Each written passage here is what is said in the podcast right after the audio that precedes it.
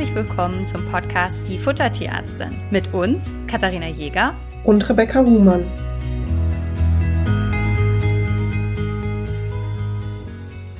Heute habe ich ein Thema für euch dabei, in dem es um etwas geht, was sich jemand aus der Community bei Instagram gewünscht hat. Und wenn ihr jetzt sagt, ach, da ist doch das ein oder andere Thema, was mir auch noch fällt, darf man mir natürlich jederzeit schreiben.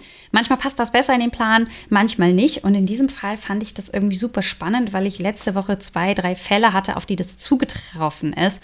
Und ich gesagt habe, doch, eigentlich ist das sinnvoll. Es geht um Kleinsthunde, also Hunde von ein bis fünf Kilo denn die stellen an die Fütterung besondere Herausforderungen. Und da möchte ich mal mit euch drüber sprechen, weil das einfach ja manchmal nicht so unbedingt Beachtung findet. Und ähm, wenn ich so von Beispielhunden ausgehe, dann gehe ich eher so 15 Kilo, 25 Kilo. Und die unter 5 Kilo Hunde fallen da manchmal so ein bisschen hinten über. Dabei gibt es so die ein oder andere Schwierigkeit in deren Fütterung. Und das fängt ganz schlicht und ergreifend mit dem Energiebedarf an. Was eigentlich total spannend ist, denn theoretisch, je kleiner ein Hund, desto höher ist der Energiebedarf. Also es ist so, dass je kleiner ein Hund ist, desto größer ist seine Oberfläche im Verhältnis zu seiner Körpermasse. Das heißt, wenn ich jetzt drei Hunde mit 15 Kilo vergleiche mit einem Hund, der 45 Kilo hat, dann haben die drei Hunde mit den 15 Kilo zwar die gleiche Körpermasse wie der 45 Kilo Hund, haben aber unterm Strich einen sehr viel höheren Energiebedarf. Und das bedeutet, naja, man kann sich das jetzt auch in Mäusen und Elefanten vorstellen und sagen, naja, ich nehme jetzt riesen Elefanten und Mäuse in der gleichen Körpermasse und dann haben alle Mäuse zusammen einen höheren Energiebedarf als der eine Elefant. Das führt aber leider nicht dazu, dass dieser Energiebedarf so groß ist, dass wir riesengroßen Spielraum haben. Und das ist so ein ganz bisschen das Problem. Übrigens, um diese Differenz auszugleichen, ne, je kleiner der Hund, desto höher der Energiebedarf, nutzt man das sogenannte metabolische Körpergewicht. Das heißt, wenn ich etwas berechnen möchte, dann rechne ich nicht mit dem tatsächlichen Gewicht eines Hundes, sondern immer mit dem metabolischen Körpergewicht. Das heißt, wenn euer Hund zweieinhalb Kilo wiegt, dann rechnet man zweieinhalb Kilo hoch 0,75. Und das ist das metabolische Gewicht. Dadurch ergibt sich der Energiebedarf nicht als ja, lineare Kurve, sondern eben halt so eine Grafik, die je größer man wird, eher so ein bisschen abflachend ist. Und ich habe mal jetzt hier in meinen Rechner als Beispiel eben den zweieinhalb Kilo Hund eingegeben. Der hat einen Energiebedarf im Durchschnitt von 189 Kilokalorien. Und wer jetzt bei diesen ganzen Grafiken und Zahlen und so so ein bisschen ausgestiegen ist, lasst uns das mal ganz kurz in, ja, in Vergleichen darstellen so ein, so ein Duplo-Riegel, ne? Kennt ihr alle hier, diese längste Praline und so weiter. Ähm, die haben ungefähr 100 Kilokalorien. Das heißt, dass ein zweieinhalb Kilo Hund nicht mal zwei, ja, die Kalorienmenge von zwei diese Riegel essen könnte. Und das Problem ist aber, wenn man jetzt in einen Shop geht, sind die Leckerlis ehrlich gesagt nicht auf die Größe dieser Hunde ausgelegt. Ja, das heißt, die Leckerlis sind relativ groß und auch die Trockenfutterkroketten sind, die gibt es zwar in vielen Sorten mittlerweile in Mini Übrigens, das ist ganz spannend. Ähm, die Trockenfutter in Mini haben gar nicht unbedingt so eine riesen Abweichung in der Zusammensetzung, aber die Kroketten sind kleiner. Und wenn jemand zum Beispiel das Trockenfutter als Leckerlis benutzen möchte, nutze ich auch oft das Mini-Futter, auch wenn ich einen größeren Hund habe, damit ich einfach mehr Einheiten habe. Das heißt, da gibt es in den letzten Jahren schon ein paar Anpassungen. Wenn ihr jetzt aber bei dem herkömmlichen Trockenfutter habt, sind einfach gar nicht mal so viele Stückchen übrig, und man möchte ja aber vielleicht einen kleinen Hund genauso oft belohnen wie jetzt einen großen Hund, also sagen wir mal 15 Mal am Tag oder so. Und das Problem ist jetzt, wenn ich zum Beispiel 15 Gramm verschiedene Leckerlis gebe, das ist eigentlich gar nicht so viel über den Tag verteilt, dann sind das schon 45 Kilokalorien. Und das entspricht schon 25 Prozent des durchschnittlichen Energiebedarfs eines zweieinhalb Kilo Hundes das macht die Fütterung und die Belohnung insbesondere von so Hunden gar nicht so leicht. Das heißt, was man machen kann, ist, naja, ich kann natürlich auch hier, wie bei Diätrationen, ein Leckerli nehmen, das einen hohen Wasseranteil hat, wie zum Beispiel eine Wienerwurst, und kann die ganz klein schneiden, oder gekochte Hühnerbrust hernehmen und die klein schneiden und habe dadurch eben auch meine 15 Gramm.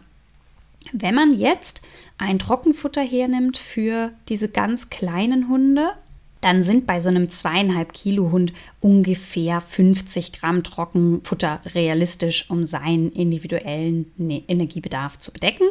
Und wenn wir das Ganze in Nassfutter übertragen, haben wir immer in etwa die vierfache Menge. Das heißt, wir sprechen von ungefähr 200 Gramm Nassfutter. 200 Gramm Nassfutter, das ist noch relativ gut handelbar. Ne? Das ist eine halbe Packung. Oder wenn ich sage, ich nehme jetzt 133 Gramm Nassfutter, dann kann ich mir eine 400 Gramm Dose kaufen, kann die auf drei Tage aufteilen und einen Deckel drauf machen. Das ist im Alltag noch ganz gut umsetzbar. Wo es schwieriger wird bei den Kleinsthunden, ist, wenn wir Kochrationen berechnen wollen oder teilweise auch mit Reinfleischdosen rechnen wollen. Denn wenn ich jetzt eine Kochration für meinen zweieinhalb Kilo Beispielhund berechne, komme ich auf 50 Gramm Fleisch am Tag, ja, womit dann der Proteinbedarf mehr als gedeckt ist. Das heißt, das wäre durchaus eine adäquate Menge. Und wenn ihr jetzt 50 Gramm aus so einer Reinfleischdose rausnehmt, es gibt einen Hersteller, der hat 300 Gramm Dosen, die meisten Hersteller haben 400 Gramm Dosen, dann wäre euch die so lange offen, dass die schlecht wird. Das heißt, ein Tipp für Kleinsthundebesitzer ist tatsächlich zu sagen, ich nehme mir die ganze Dose, portioniere mir das in kleine Einheiten und friere mir das in Eiswürfelbehältnissen ein und kann dann jeden Tag einen so einen Würfel herausnehmen und dadurch wird das Ganze auch umsetzbar. Also auch Reinfleischdosen dürfen durchaus auch eingefroren werden.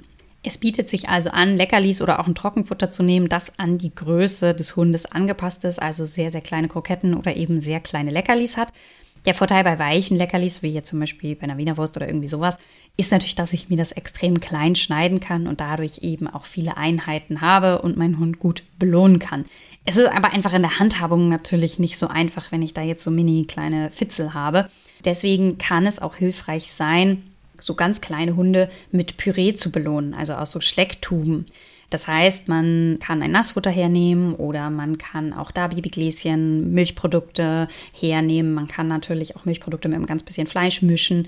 Und äh, Magerquark hat zum Beispiel, oder Joghurt hat viel Volumen, aber nicht ganz so viel Kalorien. Und da kann ich natürlich auch irgendwie noch einen Schluck Öl oder so reinmachen für den Geschmack. Oder, also, ne, da, hab, da sind der Fantasie ja keine Grenzen gesetzt.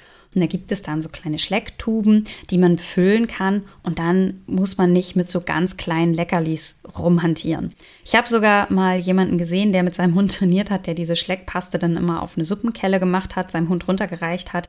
Und der hat das dann abgelenkt und der Besitzer musste sich nicht bücken. Das fand ich ein bisschen lustig. Ich weiß nicht, wie praktikabel das wirklich ist, denn ich muss an dieser Stelle gestehen, meine Hunde sind größer. Das heißt, direkte Erfahrung habe ich damit nicht. Ich sehe nur immer meine Berechnungen, dass oft Leute davon irritiert sind, wie klein die Mengen wirklich sind. Wobei es auch in vielen Fällen vorkommt, dass die kleinen Hunde die Mengen trotzdem nicht fressen. Und damit komme ich so ein bisschen zum nächsten Thema.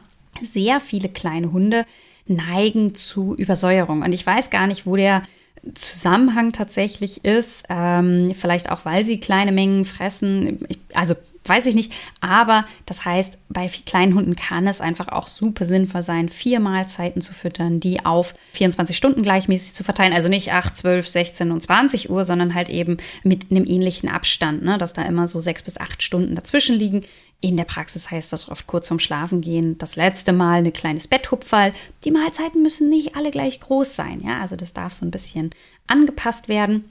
Und äh, das ist oft einfach ein Thema. Wer da nochmal mehr dazu hören möchte, der kann natürlich die Folge zum Grasfressen und Übersäuerungsthema hören. Da gibt es dann zwischen großen und kleinen Hunden keinen Unterschied in der Anpassung der Fütterung. Eine weitere Frage, die sich oft stellt bei dem Thema Kleinhundfütterung, ist die Kauartikel. Auch hier nochmal der Hinweis, Kauartikel sind etwas, was sehr menschliches Bedürfnis ist. Ne? Also man hat irgendwie immer das Gefühl, seinem Hund was zum Knabbern zu geben.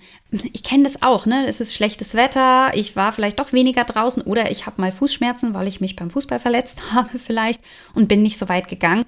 Dann neige ich auch dazu zu sagen, ach komm, ich gebe meinen Hunden einen Kauartikel, dann sind die zumindest ein bisschen beschäftigt. Ja? Also da nehme ich mich überhaupt nicht aus. Und dieses Bedürfnis besteht eben oft auch bei Kleinhundebesitzern. Und da ist es aber so, dass man sagen muss, diese ganzen, in Anführungsstrichen für größere Hunde, gibt es oft gar nicht in dieser ganz kleinen Einheit. Ihr könnt natürlich kleinere Sachen kaufen. Hier gilt natürlich genauso alles, was ihr mit dem Fingernagel eindrücken könnt, ist von der Konsistenz in Ordnung. Alles, was sich nicht eindrücken lässt, ist einfach zu hart und sollte dementsprechend dann nicht hergenommen werden. Was aber bei so ganz kleinen Hunden auch zur Beschäftigung gehen kann, sind eben so Kaustangen. Und da kann man auch im vegetarischen Bereich teilweise gucken. Die sind dann auch geeignet. Es gibt auch Reisknochen die für so kleinere Hunde gut geeignet sind, weil, und warum reite ich darauf wieder so ein bisschen rum, weil das auch was mit den Kalorien zu tun hat. Ne? Wenn ihr da jetzt so eine ganze Kaustange nehmt, dann haben die einfach sehr, sehr schnell sehr viel Kalorien. Viele Kaustangen haben so 15 bis 30 Gramm in etwa und bei den 15 Gramm hätten wir schon wieder 45 Kilokalorien. Auch das wären unsere 25 Prozent. Und wenn wir dann sogar einen 30 Gramm Stick geben, dann sind wir bei 90 Kilokalorien. Und das ist dann tatsächlich die Hälfte des Tagesbedarfs. Und das ist oft einfach, ja, an der Stelle zu viel. Wobei man das gerne wochenweise denken darf. Ne? Also wenn ich das einmal die Woche gebe, ist es natürlich was anderes, als wenn ich das täglich gebe. Ansonsten, wie gesagt, ich habe keinen kleinen Hund. Das heißt, wenn euch jetzt noch was einfällt, was ich vergessen habe, dürft ihr mir das selbstverständlich gerne schreiben. Dann kann ich das auch nochmal im Nachhinein machen. Aber für mich hier die größten Herausforderungen mit dem Fütterungsmanagement, dass man sich über die Mengen klar ist und dass man so ein bisschen nach Leckerlis und Kauartikeln schaut und das Ganze anpasst.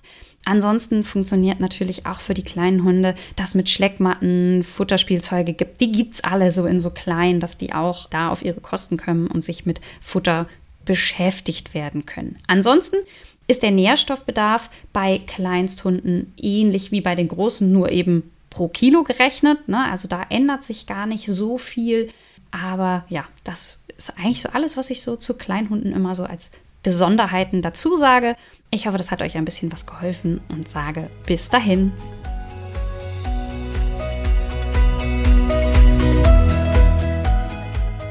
Ihr wünscht euch noch mehr Fakten zum Thema Ernährung für Hund und Katze? Schaut doch gerne bei Instagram bei uns vorbei, die Unterstrich Futtertierärztin.